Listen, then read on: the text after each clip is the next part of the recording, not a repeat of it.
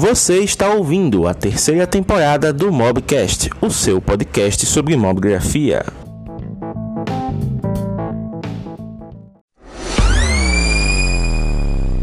Nas últimas lives, algumas, alguns mobigrafistas reclamaram que a minha voz estava muito baixa, principalmente no podcast, né? Que é quando eu pego o, o ITV gerado daqui e converto em podcast. O que acontece é que o áudio ficou baixo porque eu estava usando o iPhone e eu não sabia que ao usar fones de outras marcas ele meio que corta o ganho do áudio, né? Eu não tinha um, um fone de fio original nem um AirPods, então eu estava usando o meu fone da Edifier, né? Que é Bluetooth já que o iPhone XR ele não tem entrada P2, eu estava usando o meu fone padrão, que eu já uso para algumas transmissões, né? Que é o Edifier WB800, W800BT. E aí a minha voz ficou mais baixa que a dos convidados, acho que nos últimos três episódios. Então peço desculpas por isso. Mas como eu já devolvi o iPhone XR e voltei com o Zenfone, então agora o áudio vai ficar igual para as duas partes, ok? Então deixa aqui chamar a Giovana para a gente começar o nosso papo. Giovana já montou um super setup, já está ali na espera. E vamos para a estreia dela em lives. Lembrando também que hoje, sábado à noite, 21 horas e 7 minutos, se você tem amigos que gostam de fotografia e estão online, Use a ferramenta do aviãozinho agora, nesse momento, para mandar essa live para eles e para elas, enfim, para todo mundo. Porque se a pessoa está online nessa hora, não está fazendo nada e gosta de fotografia, ela tem que vir para cá ouvir esse papo, porque vai ser muito interessante. E, Giovana, seja bem-vinda. Como é que você está? Oi, James, tudo bem? Obrigada pelo Graças convite. Pessoal, já dá tá um bom? feedback aí. Para mim tá ótimo, Giovana. Eu já vou perguntar até pro pessoal, se a, pessoal, digam aí se a imagem dela tá ok, se o áudio tá ok. Para mim o áudio dela tá limpo, super cristalino, mas vamos ver aqui o feedback da galera pra gente poder comentar. Caramba! aí tá certo, hein? Eu encomendei o meu, mas daqui que chega da China vai ser uns 200 anos, então vamos de fonezinho, que é a vida. Olha só, a galera tá dando aqui o feedback dizendo que tá ótimo, então estamos tranquilos para começar. Giovana, aproveitando, quer dizer que é a sua primeira vez em live realmente? Você nunca fez live nem no seu próprio perfil? Não. Eu preciso romper com a timidez. É a primeira vez que eu faço uma live, mas eu já tô achando muito legal. Olha só, que bacana. Então, pessoal, como a gente não tem mais aquela coisa do Instagram há alguns anos atrás, né, que você tinha que ficar enrolando até o povo chegar para você poder começar. Hoje a gente já começa, fica disponível no GTV, ninguém perde. Então vamos começar o nosso papo, porque Giovana já está aqui a todo vapor e temos que aproveitar essa energia. Giovana, a primeira pergunta que a gente sempre faz aqui nas nossas entrevistas e que não podia deixar de fazer a você, quem é Giovana Barbosa por Giovana Barbosa? Se apresente, mostre para a galera quem é você e o que você faz da vida. Essa pergunta dá muito pano para manga, muito filosófica. Mas como a gente vai falar sobre fotografia, eu posso dizer que eu sou uma fotógrafa apaixonada pelo que eu faço e, e que tem uma trajetória de muitas idas e vindas para conseguir hoje, dos, do alto dos meus 30 anos, dizer que eu nasci para isso. Então, Giovana por Giovana, uma fotógrafa apaixonada, com certeza. Olha só que beleza. E Giovana, qual foi o seu primeiro contato com a fotografia? Qual é a memória mais antiga que você tem de estar brincando com a câmera ou de estar é, fuçando algum enquadramento? Como é que a fotografia acabou entrando na sua vida? Eu sempre tive uma, uma relação muito interessante com fotografia enquanto fotografia. Eu lembro de bem pequenininha pegando já fotos de família, quando já tinha alguma consciência de mundo, vendo umas fotos eu pequena, meu irmão bebê, minha mãe mais nova, e sentir toda aquela emoção, aquela projetar, né? O tipo, como que lindo que era conseguir registrar naquele frame um momento único e que meio que já passou, mas não só porque aquela imagem é, já tinha X tempos, mas porque a cada minuto que passa, aquele já, aquilo já passou. Mas de alguma forma, aquele momento está ali cristalizado, me dava uma, uma nostalgia de uma coisa que eu nem tinha vivido. Então, eu sempre amei fotografia. E, bom, eu, no início da, da vida adolescente, não era uma coisa muito acessível ter câmera digital, era uma coisa meio só para quem podia, assim. Mas eu sempre tive vontade de ter câmera, de poder fotografar. E aí, é, a primeira vez que eu peguei numa digital minha, com liberdade, foi uma câmera muito, muito, muito vagabunda, muito simplesinha. daquelas que hoje eu abro o arquivo feito no computador, todo pixelado, uma coisa bem vagabunda mesmo. Que a gente comprou, na verdade, para dar de presente para minha mãe. Só que ela não curtiu o presente, deixou na minha mão. E foi numa época que eu tava. É, que eu estava saindo bastante de casa, porque eu fazia Cefet, que é uma escola técnica, Sim. e fazia Pedro II, que é também federal, e era longe da minha casa. Então eu rodava o Rio de Janeiro. Bem nessa época que eu estava com essa câmera na mão. E aí eu criei o hábito de carregar ela para todos os lados comigo e simplesmente registrando a vida. Qualquer coisa que eu achava interessante, um ângulo, uma luz, uma pessoa, é, o movimento da rua eu registrava, assim. E o que hoje é super banal, porque com certeza o, o, meu iPhone, os celulares hoje, eles têm uma qualidade muito superior daquela câmera que eu tinha. É, simplesmente, hoje é banal, mas naquela época foi tipo assim, um... Até hoje eu gosto do resultado de várias fotos que eu fiz naquela época e foi uma ferramenta muito legal para perceber que era algo que estava realmente dentro de mim. Então, esse foi meu primeiro contato efetivo ali fotografando. Olha só, então, como muitos de vocês estão ouvindo e muitos de vocês compartilham, né, dessa vivência, a fotografia ela acaba entrando, né, fazendo parte das nossas vidas em um momento muito, digamos assim, é, cedo, né? A gente está ali naquela fase transicionando de criança para adolescente, de adolescente para jovem adulto, então acaba é, tendo a fotografia como um momento de unir as experiências que a gente vai tendo do mundo com as nossas próprias impressões, né? É uma é. coisa que é bem legal até de fazer um comparativo, como você falou, de olhar as fotos mesmo, você tendo conhecimento técnico mais apoiado hoje, trabalhando com outros formatos, você vê aquelas fotos mesmo com aquele tanto de pixel com aquela coisa, você diz, caramba, eu consigo me ver ter os pensamentos que eu tinha nessa época e, e poder sentir toda a mesma emoção, aquela mesma, aquele mesmo entusiasmo, isso é algo muito bacana na fotografia, toda, né, Toda a poética, toda a perspectiva de mundo, tudo estava ali. E assim, eu acho que muito por isso que eu acredito demais em fotografia mobile. Porque muitas vezes você consegue desenvolver a tua linguagem, desenvolver a tua, o teu trabalho, porque no fundo, no fundo, a técnica é essencial, mas sem uma linguagem bem desenvolvida, uma percepção de mundo, referência visual, você não chega muito em algum lugar, né? E hoje em dia é tão acessível, os jovens de hoje não têm ideia do como é fácil fotografar hoje. É, isso, isso que a gente vive hoje é o luxo dos luxos dos luxos que na minha época de adolescência rolava. Então, assim, é, eu acho que a gente precisa sempre se ligar, que é uma ferramenta muito poderosa que está na nossa mão. E, inclusive, tem muita gente que faz trabalhos profissionais incríveis só com mobile. A gente conhece um cara, inclusive, que trabalha com isso e manda muito bem, né, James? Exatamente. Não só um, dois, né? Porque ambos são sócios e tem trabalhos exemplares aí feitos com, com mobigrafia e que são licenciados para grandes empresas, né? Então é aquela coisa. Sim é, muita gente enxerga a fotografia como um hobby, sim, ela, independente de você ser profissional ou não, a fotografia continua sendo um hobby, porque você pode trabalhar naquele fluxo selvagem, intenso. Mas você pegou, a câmerazinha, você pegou a câmera, saiu na rua, você ainda consegue relaxar com a fotografia. Então é uma ambiguidade que a fotografia gera também de ao mesmo tempo que coloca pressão em você, também te livra dessa pressão, né? Então basta você mudar a sua ótica que você consegue ter uma sensação diferente com aquilo que se cria. E Giovanna, você falou que fez Cefet. Qual foi o, a, a, a, área que você se formou no caso? Você é técnica em quê? Então, acabou que eu não me formei. Eu fiz só um período, percebi que não tinha nada a ver comigo e acabei me focando só no Pedro II. E, mas na época eu fiz é, elétrica, olha só, nada a ver.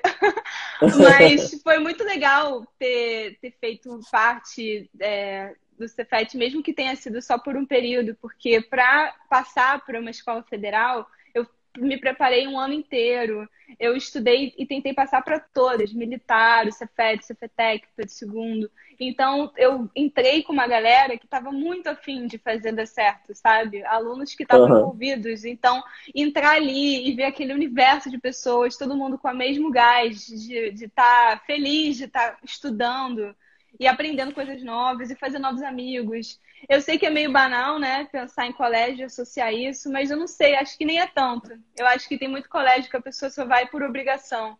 E quando você vê um, um colégio é, federal ou então técnico que a galera ralou para entrar ali, é uma outra energia, sabe? E eu valorizo muito essa coisa de. Aliás, eu valorizo muito estudo, eu valorizo muito conhecimento, inclusive na fotografia. Eu acho que a gente precisa valorizar mais o conhecimento, sabe? O, o estudar, que eu, o que eu quero dizer. Que hoje em dia, não sei se a galera tá tão, tá tão empolgada assim para estudar. É porque tem aquela coisa também, né? Ao é. mesmo tempo em que a, um a fotografia se, se populariza, também se massificam algumas coisas que tornam ela mais prática, né? Então, para a pessoa que é mais leiga, digamos assim, que ela quer apenas fazer uma boa foto e está satisfeita com isso, ela vai tentar automatizar ao máximo né, o processo para tirar o celular do bolso, clicar e acabou. Isso pode ser um aplicativo, pode ser uma edição que ela coloca depois uma receitinha pronta e já joga para o feed, mas aquelas pessoas, como os próprios mobigrafistas que aqui estão, que se envolvem em comunidades, que buscam conhecimento, que buscam né, influenciadores e profissionais que compartilham seus conhecimentos para poder aprender mais, já tem uma outra vivência bem mais profunda né, de, de, dessa questão de, de, fotografar. É uma palavra que pode ter diversos significados para cada pessoa que experimenta. Né? É uma coisa bem interessante. Nossa, total. Eu acho que hoje em dia, justamente o que eu acho incrível, que é a pessoa poder pegar o celular e desenvolver milhares de coisas, banalizou um pouco, no sentido de que parece que fotografia é uma coisa que qualquer um, a qualquer momento, sem nenhum tipo de. É, como é que eu vou dizer? Preparação? Sem nenhum tipo de estudo em si.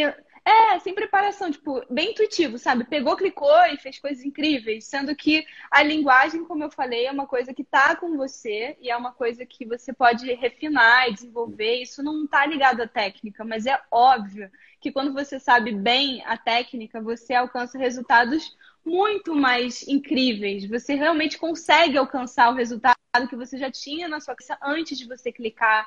Então, eu acho que estudar fotografia é uma coisa que qualquer pessoa que tenha vontade de fa fazer fotografias melhores para si, para os outros, como hobby ou como uma pretensão mesmo de profissão, precisa estudar a história da fotografia para poder ter repertório e entender todo tipo de linguagem, assim como, por exemplo, a história da arte, a história da fotografia também tem vários movimentos, Isso. várias pessoas que fizeram trabalhos incríveis.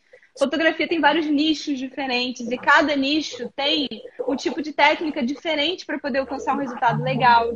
Então, eu acho que é essencial que a gente tenha na cabeça que é bacana se informar, é bacana estudar fotografia quando você tem esse, essa paixão por ela, sabe? E hoje em dia está tão mais acessível também o conteúdo. A gente conhece o Paulo. O Paulo tem, por exemplo, Aprenda com Paulo, tanto conteúdo incrível que ele compartilha no perfil dele e várias outras Sim. pessoas da, da área. Então aí, cara, o YouTube hoje é uma baita de uma escola, sabe? Então, eu acho que, enfim, já tô até.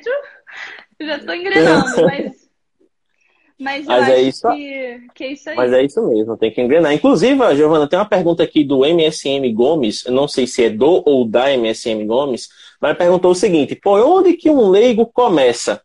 É, tem uma coisa que eu compartilhei já aqui com o pessoal, que para mim, no caso, é, eu comecei a fotografar no jardim da minha casa.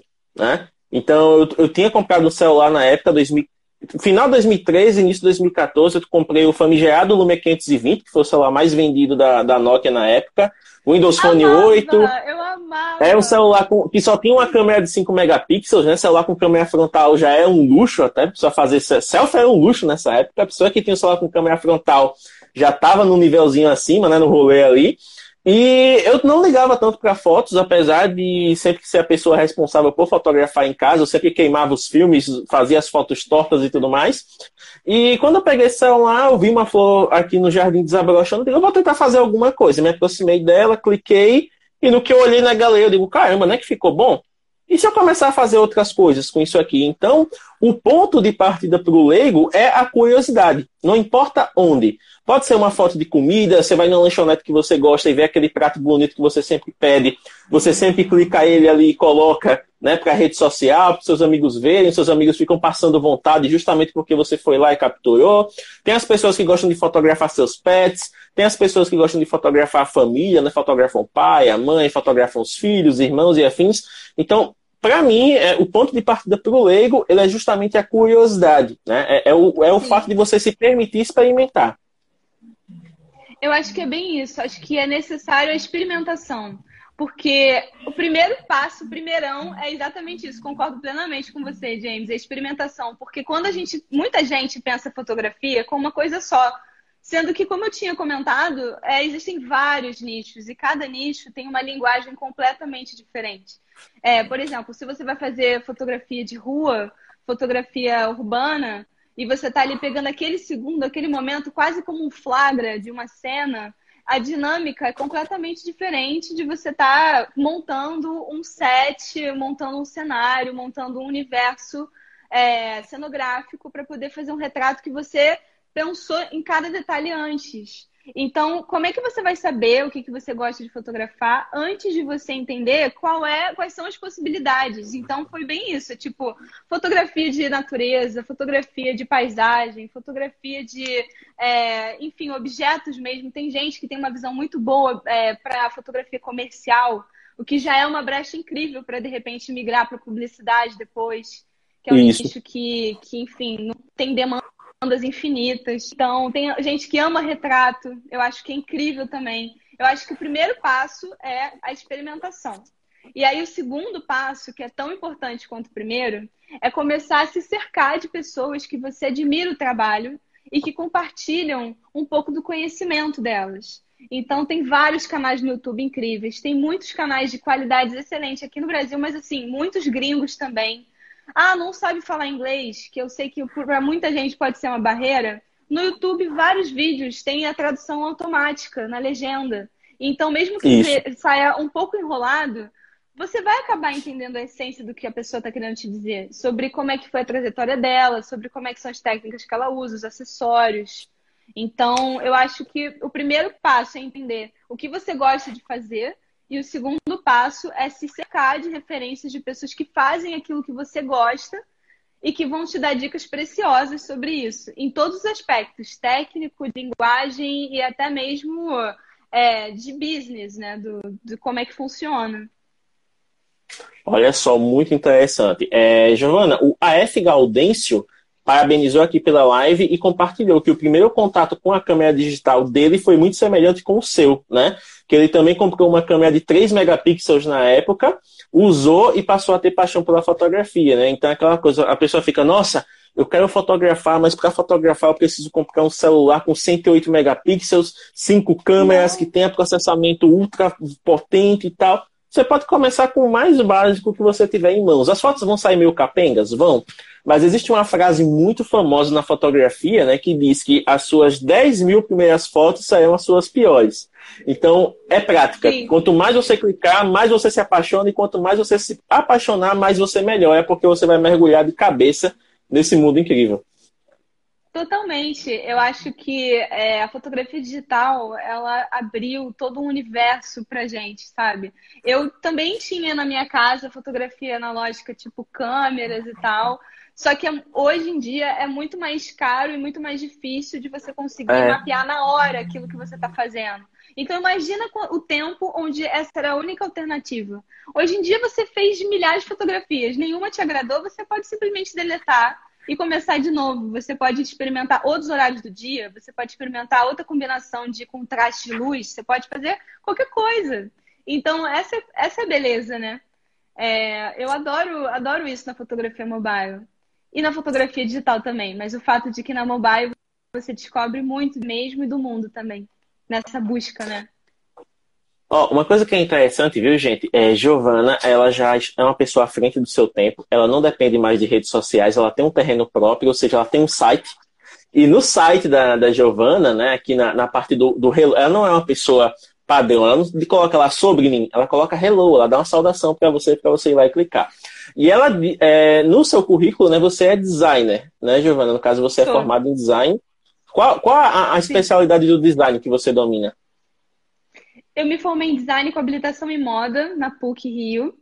E o curso de design na PUC, ele é um curso muito amplo em formação. No que eu quero dizer que, apesar da minha habilitação ter sido moda, eu entrei em muito contato com design gráfico, com design de produto, com é, experiência do usuário. É um curso que te possibilita muito, uma grade muito ampla, onde você várias vezes entra com alunos de outras habilitações.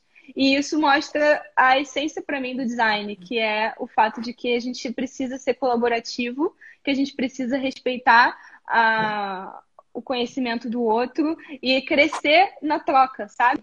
Então, a minha habilitação em moda fez eu acabar puxando um pouco a sardinha para isso. Eu estagiei, trabalhei em algumas marcas é, e aí acabei fotografando, inclusive, no início, muito para essas marcas, que eu já estava lá dentro e meio que ali no departamento entre design e marketing. Então, eu fiz moda e eu adoro moda, eu amo moda, mas depois que eu descobri o lance que era fotografia para mim real oficial, deu aquele medinho, deu aquele medo na espinha, que é um mercado muito, muito específico, muito volátil no Brasil, tem que ter muita estratégia, então eu tive um pouco de medo. Recentemente, mesmo fotografando desde 2011, é que eu assumi para mim que eu era 100% fotógrafa. Mas foi assim, foi do design para fotografia. E eu acho, inclusive, que a minha formação como designer me ajudou muito na minha vivência como fotógrafa. Porque a gente Sim. estuda muito composição, a gente estuda cor, a gente estuda muito é, projetos que tem de ponta a ponta, né? E isso faz com que a gente entenda um pouco mais o que, que é a demanda do cliente, o que, que ele está realmente precisando e como a gente pode otimizar ao máximo aquele resultado. Porque fotografia também é isso, né? Fotografia não é só é, arte.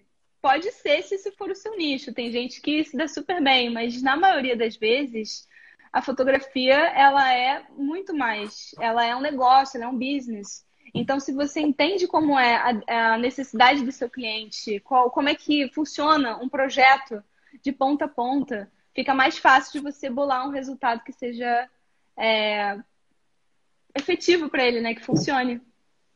Olha só, a Regina, Regina é uma grafista sempre presente aqui nas lives. Seja bem-vinda, Regina. Oi, Regina está perguntando onde, onde, onde ela pode ver suas fotos, Giovana. É, então, você pode explicar para ela, por favor, onde ela pode ver suas fotos em toda glória e resolução e criatividade que você é capaz de produzir? Claro, gente. É, o meu perfil aqui no Instagram, que o Instagram é uma grande vitrine, né? Dá para ver bastante coisa da linguagem da pessoa. Então, o meu perfil aqui é Giovana com I e dois N's, Barbosa, só que na, no lugar do O do Barbosa é um X. E o meu site é www.giovana com i dois N's, Barbosa com o O, o X no lugar do O do Barbosa, no, na reta final. Por que o X? Porque, gente, Giovana Barbosa é um nome que eu acho que é lindo, mas existem várias Giovanas Barbosa. Infelizmente, eu não consegui o domínio do meu nome certinho. E eu achei o X charmoso. Mas, enfim, é só dar uma olhadinha lá que vocês vão encontrar as minhas fotos. Então, pessoal, até aproveitando esse paralelo, eu vou colocar, tá, Ninha? Não se preocupa, não. Até aproveitando esse paralelo que a Giovana fez com relação ao gostar né, de uma coisa acaba levando a outra, isso pode servir de vivência para vocês, inclusive. Né? Muita gente fica, ai, nossa, mas eu tenho que estudar fotografia, eu não sei por onde começar, é muita coisa técnica e tudo mais. Usem referências. A Giovana, no caso, como mencionou, a moda ela foi uma grande influência porque ela aprendeu muita coisa lá que pode ser aplicada à fotografia. Ah, mas eu não sou universitário, eu não estou numa, numa, numa, cidade que tem uma grande, digamos assim, concentração né, de, de, de cursos técnicos, de faculdades e afins, como é que eu faço? Então é simples, usa aquilo que você tem à disposição. Se você é aquela pessoa que é viciada em maratona série, pega as referências da série, estuda como a, a, narrativa da história é feita, como os enquadramentos são colocados em cada personagem, como é que as o vilão cores. é retratado, como é que o vilão é retratado em contraponto ao mocinho, as cores, o figurino que cada um usa, as cores do cenário, tudo isso pode servir de dica para que você aprenda coisas que você olha, hum, eu gostei dessa combinação de cor, eu sei um lugar na minha cidade que eu consigo fazer isso. Então você começa a fazer links, né? a fazer paralelos entre o que você aprende na ficção e o que você enxerga na realidade. Isso pode ser feito em qualquer coisa. Você pode se inspirar ouvindo podcast, você pode se inspirar vendo clipes, você pode se inspirar vendo, le, vendo lendo livros. Imagina quantas pessoas já não fizeram é, fotos baseadas em Harry Potter, fotos baseadas em Alice no País das Maravilhas, fotos baseadas em O Senhor dos Anéis. Então, assim, a ficção é uma coisa que abre muitas portas para você. E você Gente, pode usar esse conhecimento a seu favor. O audiovisual é uma fonte infinita. Olha só que beleza. Ah, hoje em dia, é, a gente tem aí tantos streams com tanto conteúdo sendo feito, produzido, é, de universos completamente distintos, documentários incríveis. Documentários também são ótimas referências para é, para você entender enquadramento, para você conseguir entender o fator humano ali, como é que você conduz uma narrativa na imagem, sem ser necessariamente uma ficção. É, então, assim, qualquer produção de audiovisual pode te dar uma boa oportunidade de você estudar um pouco a linguagem que está ali por trás. Então, mas não só o audiovisual. Eu vou um pouco mais longe. Para mim, qualquer expressão de arte, aliás, qualquer expressão no mundo, parece banal, mas se você fizer o, o, o exercício. Eu li recentemente um livro de fotografia, agora eu esqueci o nome, acho que foi aquele que eu te indiquei, James. Se você lembrar, ah, é tudo, aí, aquilo, tudo aquilo que você não aprendeu na escola de fotografia, se eu não me engano o nome. Não. Eu tenho ele aqui, vou pegar. Outro. Pode ir falando que eu pego ele aqui. Um bom exercício para você é, treinar esse olhar, inclusive, sem ser necessariamente com uma produção de audiovisual, eu acho que foi nesse.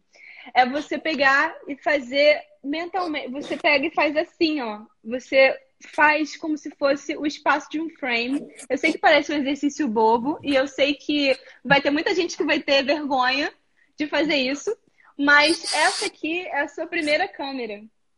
É você pegar e treinar o seu enquadramento, o seu olhar é, visualmente falando na vida. Então, eu acho que tudo é inspiração. Uma obra de arte é inspiração, uma cena na rua que você está vendo é uma inspiração. Tudo é uma inspiração. Então, quando a pessoa gosta, quando a pessoa ama fotografia, tudo é uma oportunidade de, é, de expressar esse olhar, né? Eu, eu faço isso muito com a minha namorada. Eu vejo ela tão fofinha, tão linda. Eu faço assim pra ela, ela fica né, sem graça, sai e tal. Ah. Mas fazer o quê, né? A inspiração vem de todos os lugares. Então a gente tem que aproveitar. Isso é muito interessante, gente. porque esse fato de você enquadrar é muito bom, é muito prático. Sim, a gente não se dá conta disso. Até porque uma coisa interessante de fotografia é exatamente isso, o enquadramento. Porque toda vez que você escolhe um enquadramento, é uma escolha consciente. Pensar que você está tirando tudo que está em volta para valorizar só aquilo que está ali dentro.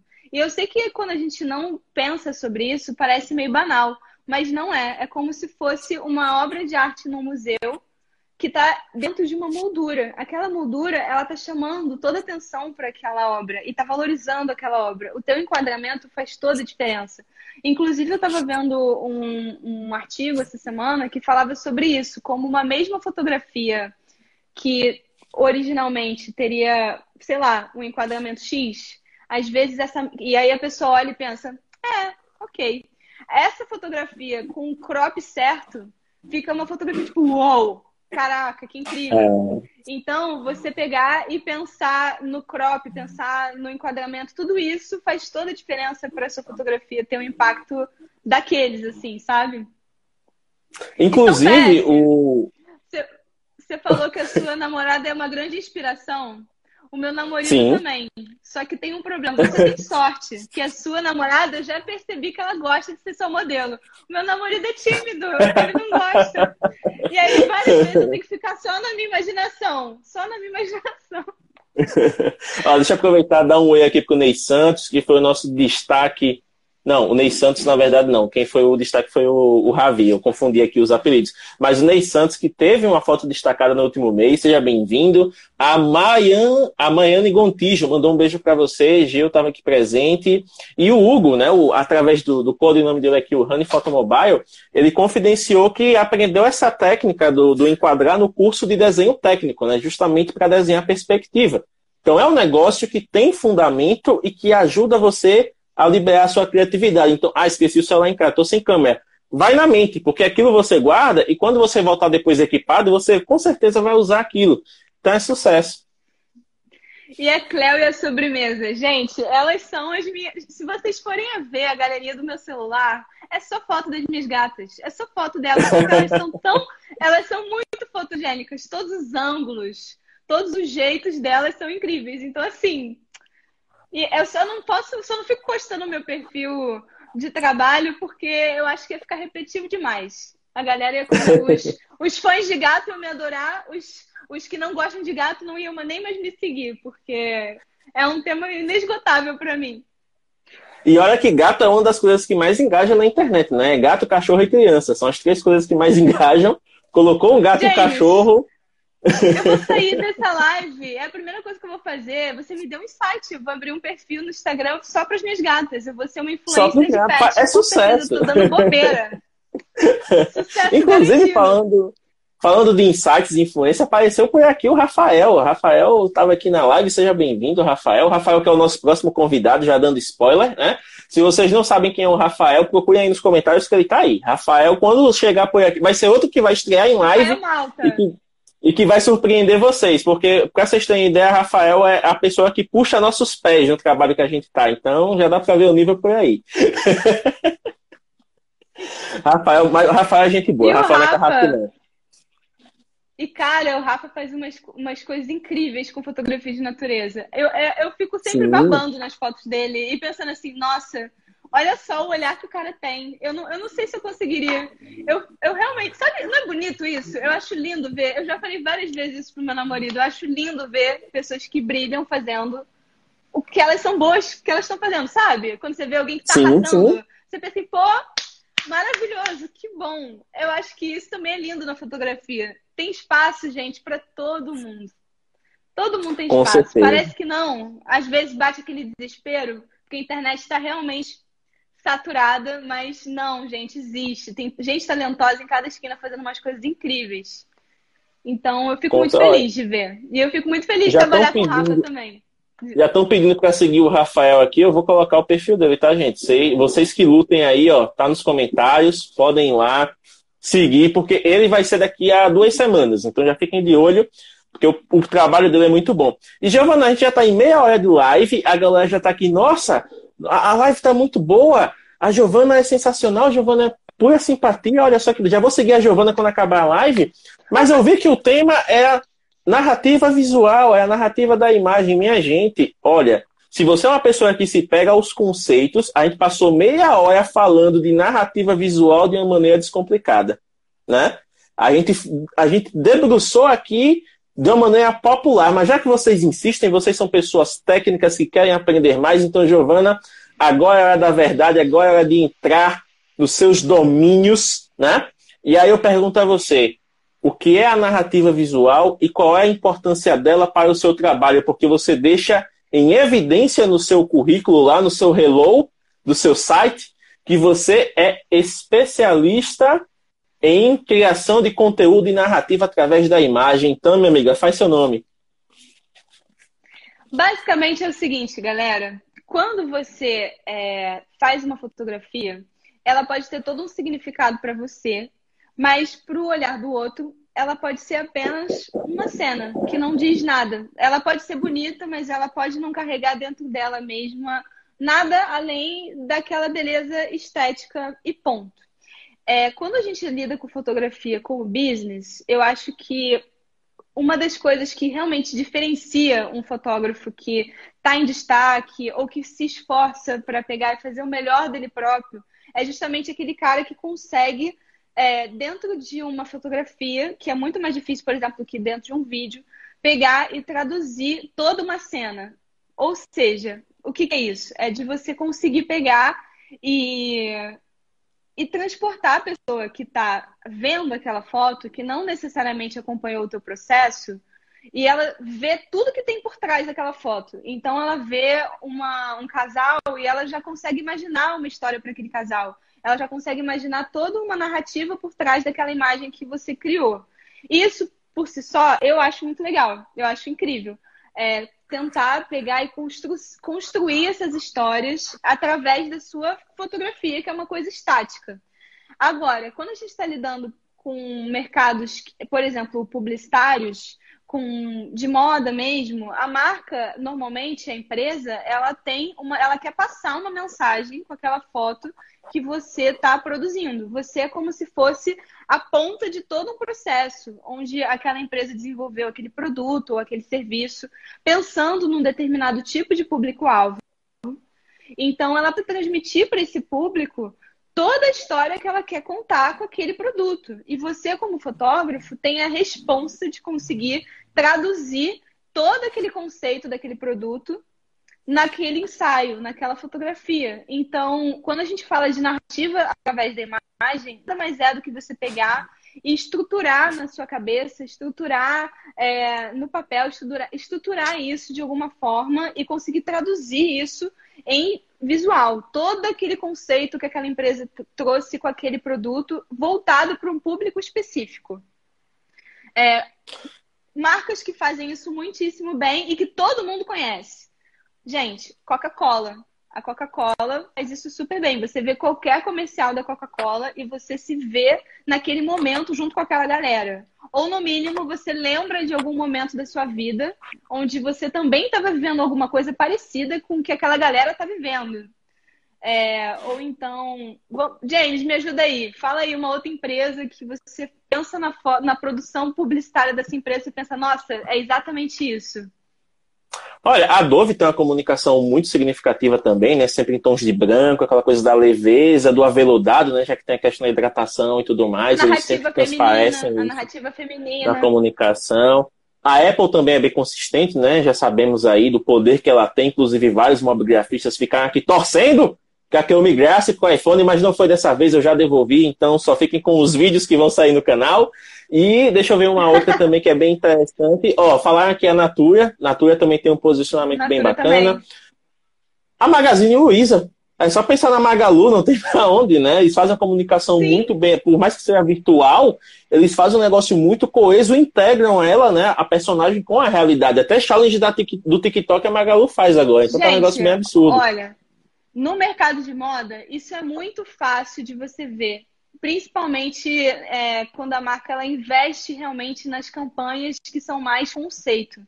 Você vê, por exemplo, ó, Ninho Atelier acabou de citar a Height, não sei se vocês conhecem, mas é uma marca de beachwear carioca, que nas campanhas, não necessariamente a narrativa, ela precisa ser uma narrativa é, real ela pode ser um universo fantástico bolado pelo fotógrafo, mas que também transmite naquela narrativa uma emoção, um desejo de você transmitir alguma coisa com aquilo. Isso também é narrativa, só vale lembrar. A Height, que Ninho que ele acabou de citar, é um exemplo de marca que produz uns ensaios assim, gente, sensacionais. Eu acho maravilhoso o trabalho que eles fazem. A Farm, a Farm também é super conhecida, é uma marca carioca que hoje em dia o Brasil inteiro, inclusive internacionalmente, é conhecida. E se você for ver as campanhas que eles fazem, trazem muito, é, muito essa questão de, de colocar aquilo dentro de uma atmosfera que normalmente está totalmente ligada ao conceito que a marca desenvolveu a coleção. Então, cada coleção ela tem uma história e aí pode ser, por exemplo, eu lembro que ela já, a, a Farm já fez uma coleção que foi toda baseada em uma rua. Uma rua na Gávea, que foi onde eles nasceram. Imagina você construir uma coleção inteira baseada numa rua. Eles fizeram. E aí o ensaio era sensacional e falava totalmente, conversava 100% com a atmosfera e com a história que eles estavam querendo transmitir. Então, tudo é, é, narrativa através da imagem é uma coisa linda, gente. É você conseguir é, usar o, a tua capacidade, o teu olhar, junto com vários outros profissionais que estão envolvidos, porque isso também é muito importante de falar. É, existem fotógrafos em início de carreira que é, início ou depois também, enfim, às vezes a pessoa gosta de trabalhar sozinha e faz tudo de ponta a ponta. Mas normalmente, quando o fotógrafo ele trabalha numa ação maior, ele lida com muita gente, muitos outros profissionais que agregam 100% nesse trabalho. Então, é o cara da direção de arte que está ali com ele, bolando todo um conceito e ajudando a materializar. É o cara da cenografia, a figurinista. É, tem muita gente envolvida ajudando a materializar aquela narrativa em algumas fotografias. Então, enfim, narrativa através da imagem, para mim, é tipo é muito fascinante. Eu amo todo e... o processo, o pré, o durante, após, eu amo.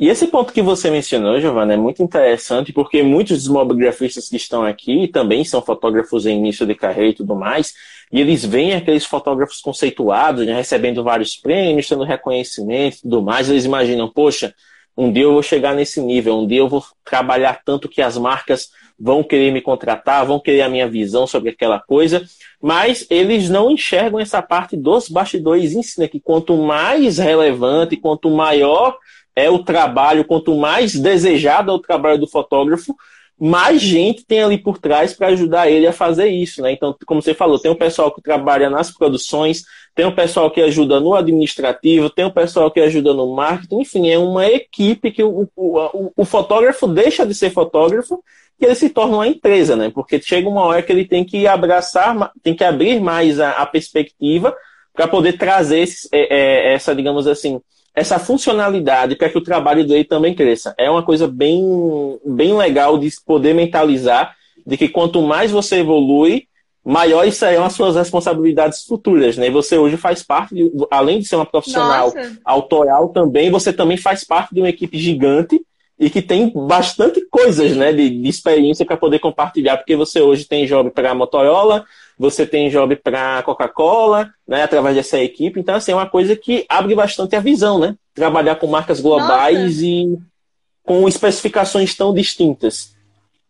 Foi justamente trabalhando com a galera da Craft, que é a agência do Paulo, que é o nosso xodó, que, gente, que eu comecei a, a ver outra, outra, outra faixa do mercado. Porque Gente, existe mercado de todos os nichos. Tem o cara da padaria da esquina que está precisando de foto do pão francês.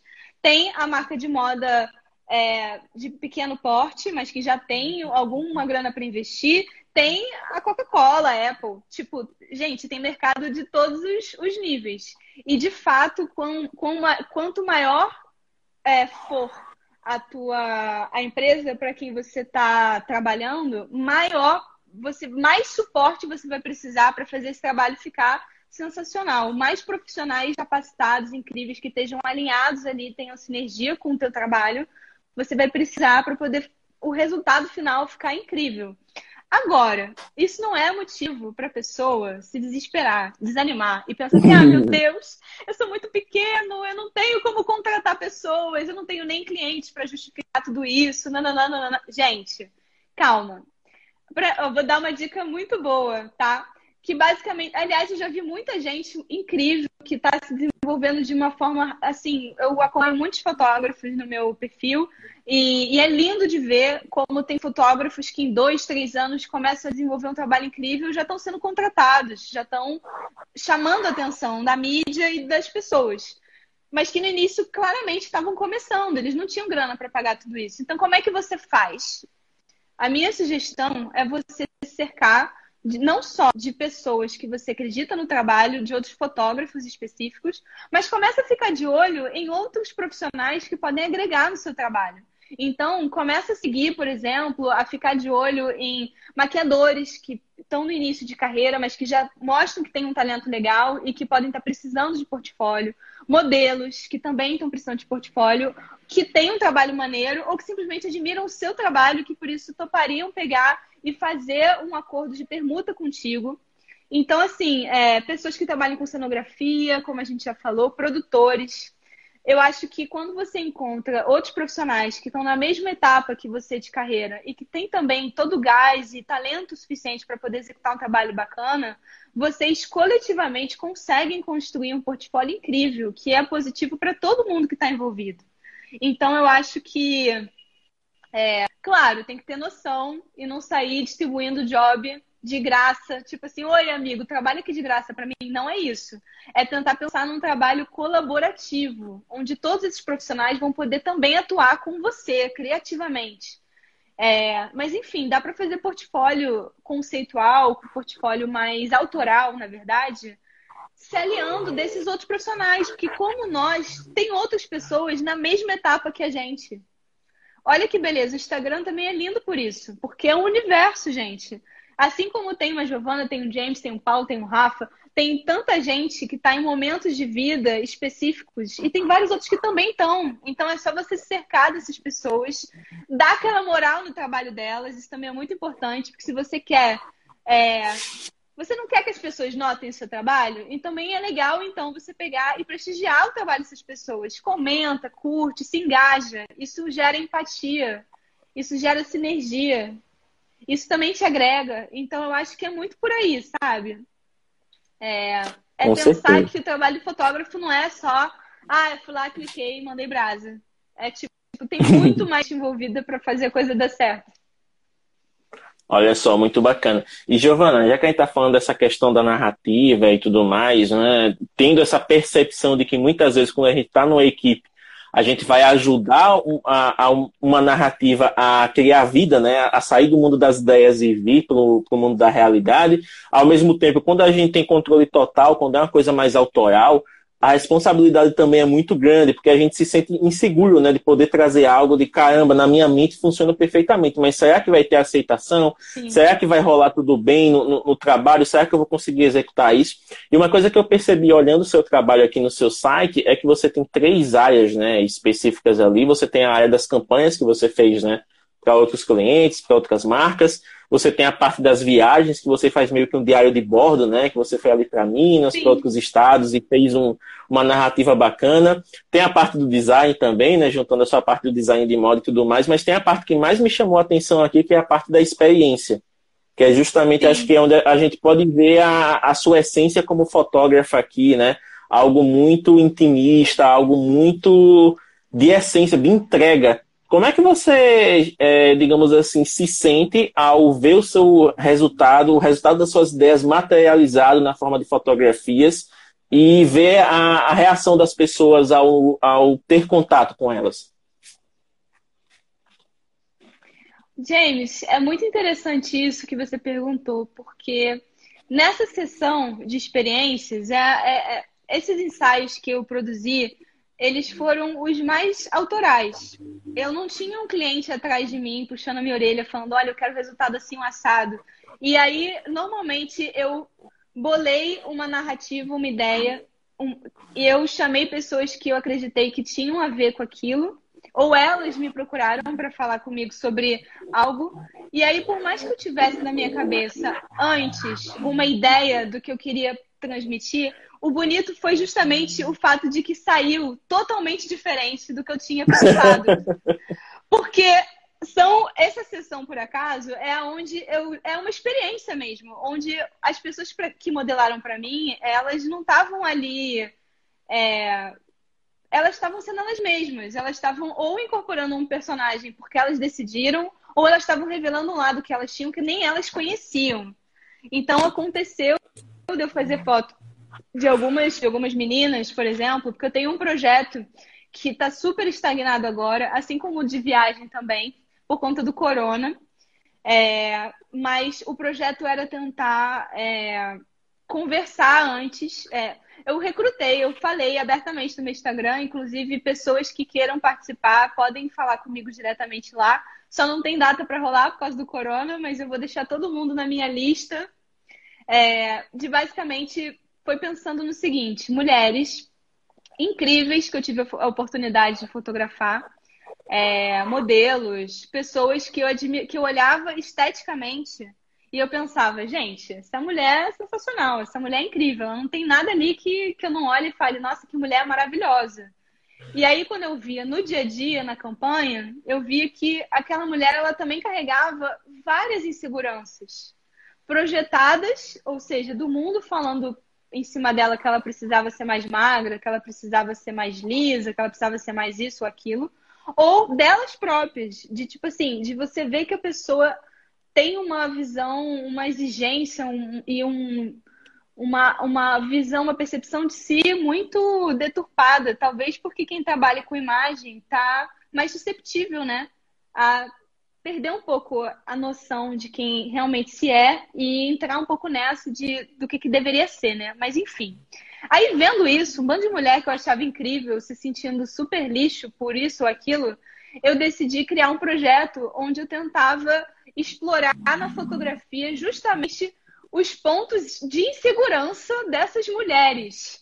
Ou seja, eu pegava, conversava com quem estava afim de participar e fazia uma longa entrevista. Eu fiz uma longa entrevista com, com quem participou até agora, conversando sobre como é que é a sua relação com a tua autoimagem, quais, for, quais são os pontos que para você te transmitem, te, te trazem maior insegurança. E quais são os pontos que você curte, que você olha assim e fala, nossa, quando eu tô assim, ou isso aqui que eu tenho, eu me acho incrível.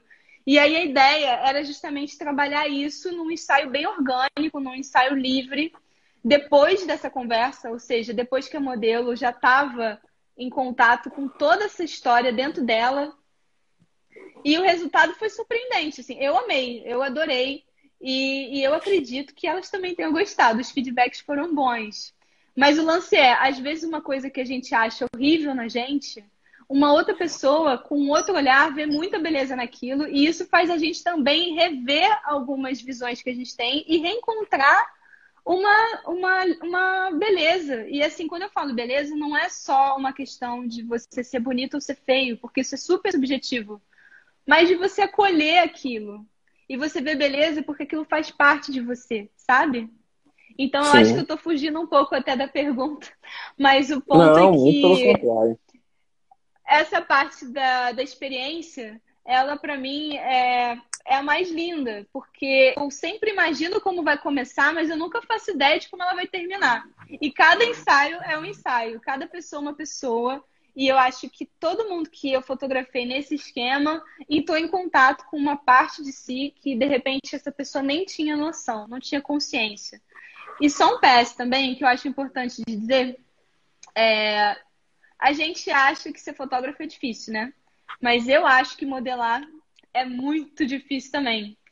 Eu, pelo menos, acho uma baita dificuldade. Eu acho que talvez por isso não apareça muito para as câmeras. E aí eu vejo essas pessoas que topam participar dos meus projetos é, saindo 100% da zona de conforto. E isso é lindo, gente. Isso é maravilhoso. Então, assim, eu valorizo, eu respeito e eu agradeço muito a todas as pessoas que toparam e que ainda desejam fazer coisas comigo nesse sentido, porque é muita confiança que precisa ter, né, no fotógrafo, de pegar e se expor, se abrir, conversar e se desnudar ali de alguma forma para aquela pessoa. E é isso que é muito bacana na fotografia, né? Como a gente sempre costuma dizer, a fotografia ela é criada a partir da colaboração de todos os envolvidos. Né?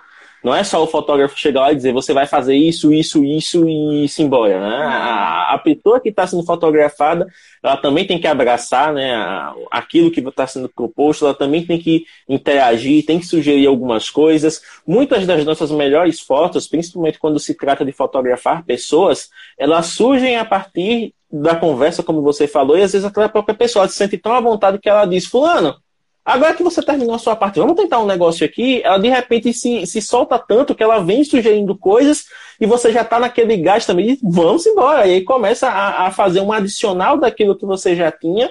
E o conjunto da obra é, é maravilhoso, porque você tem ali um retrato não apenas da narrativa que você quis criar, mas daquela que foi construída em conjunto, né? Isso agrega para ambas Nossa, as partes. O fotógrafo aprende total. bastante e a modelo sai super feliz porque ela se sentiu parte daquilo. Ela não foi só participar de corpo presente, ela também entregou a sua essência ali. Eu acho que, inclusive, é uma, é uma coisa que todo fotógrafo de, precisa trabalhar dentro de si. A não ser que essa pessoa fotografe só paisagem ou produto em estúdio, sem o fator humano. Mas qualquer fotógrafo que trabalhe de alguma forma com o fator humano precisa desenvolver esse tato, precisa desenvolver esse lado que é mais emocional, é mais humano mesmo, a simpatia para conseguir se comunicar com esse outro lado que está ali fotografando, entender um pouco da dificuldade e da, da, excepcionalidade daquele modelo e tentar trocar no decorrer do ensaio. E existem alguns macetes para quem está é, tá nessa posição que podem ajudar você a, a, a trocar um pouco melhor com esse modelo que está do outro lado como por exemplo você pensar numa atmosfera com música. Então você ter sempre perto de você uma caixinha de música, onde você coloca uma trilha sonora é, para a pessoa entrar naquele clima. Você conversar com essa pessoa, se você puder, é puxar assunto, sabe? Tipo assim, oi, fulano, quem você é? De onde você veio? Você está curtindo a ideia de trabalhar para esse projeto? É, há quanto tempo você modela? Você conversar, você tá tentar entender um pouco mais a subjetividade. É, uma coisa que a gente que eu vejo muito com o Paulo, que eu estou citando aqui, porque, enfim, né? Difícil não estar, né? O cara. Meu Deus. Mas uma coisa que eu vejo é que o Paulo, ele tem um astral muito bom. Ele não fica forçando uma intimidade, mas ele tá. Sempre que ele, que ele tem uma oportunidade, ele faz uma piadinha bem intuitiva, despretensiosa. Que é dele, sabe? Ele tem um bom humor. Mas se você não é uma pessoa descontraída, não faz sentido você forçar uma coisa que você não é. Mas assim, tenta ser leve, sabe? essa dinâmica com o modelo e com todo mundo que está envolvido é muito importante, porque quanto mais o set tiver em sintonia e tiver com um clima leve, melhor vai ser o resultado, sempre. Porque quem está modelando para você vai acabar ficando um pouco mais tranquilo e vai entender melhor as coisas que você quer que ele faça.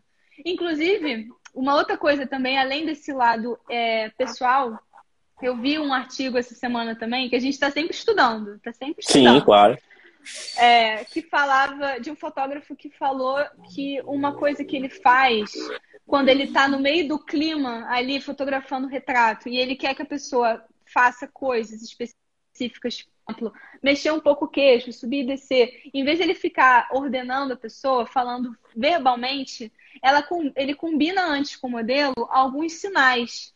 É, então, por exemplo, ele pega e faz assim, combina antes. Fulano, se eu fizer assim, segue a minha mão com o seu olhar. Segue, segue a minha mão. Então, ele não quebra aquela conexão do fluir falando com a pessoa. Ela só faz assim, ele só faz assim porque é uma coisa não verbal e aí você vê que o modelo está quase sendo uma extensão. Olha que loucura. O modelo começa a ser quase uma extensão do fotógrafo, porque ele faz o movimento, ele segue o movimento. Então, são macetes assim, mas eu acho que é uma coisa que cada fotógrafo também desenvolve cada pessoa ela vê o que, que funciona para ela. Isso é muito importante. Não existe regra, né?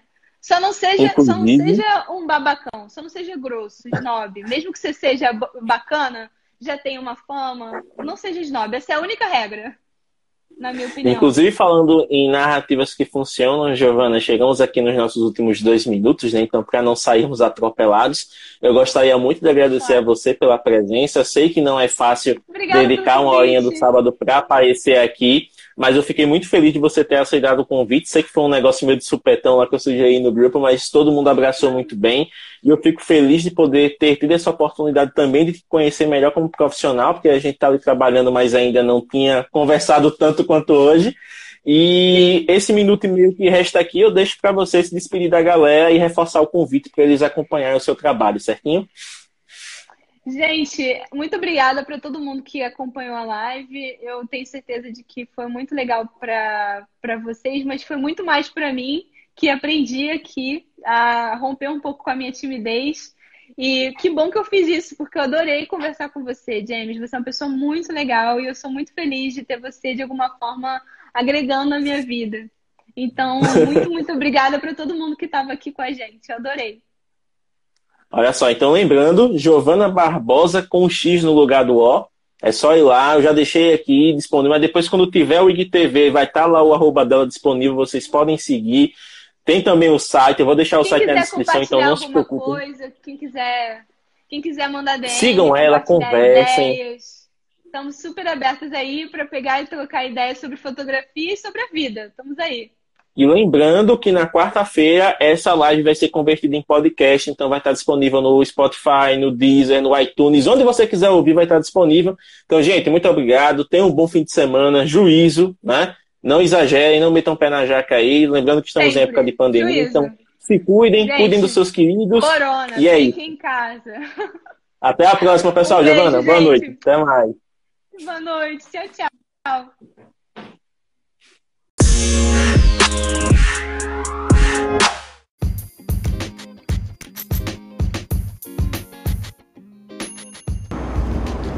Muito obrigado por estar conosco aqui no Mobcast, o seu podcast sobre mobgrafia. Compartilhe este episódio com outras pessoas para que elas possam aprender sobre o tema e envie a sua mensagem de voz para participar dos próximos episódios. Você pode enviar esta mensagem através do Anchor FM, se você usar a plataforma, ou através do nosso grupo oficial no Telegram. Visite o nosso Instagram, instagram.com mobgrafando para saber mais detalhes. Até a próxima e até mais!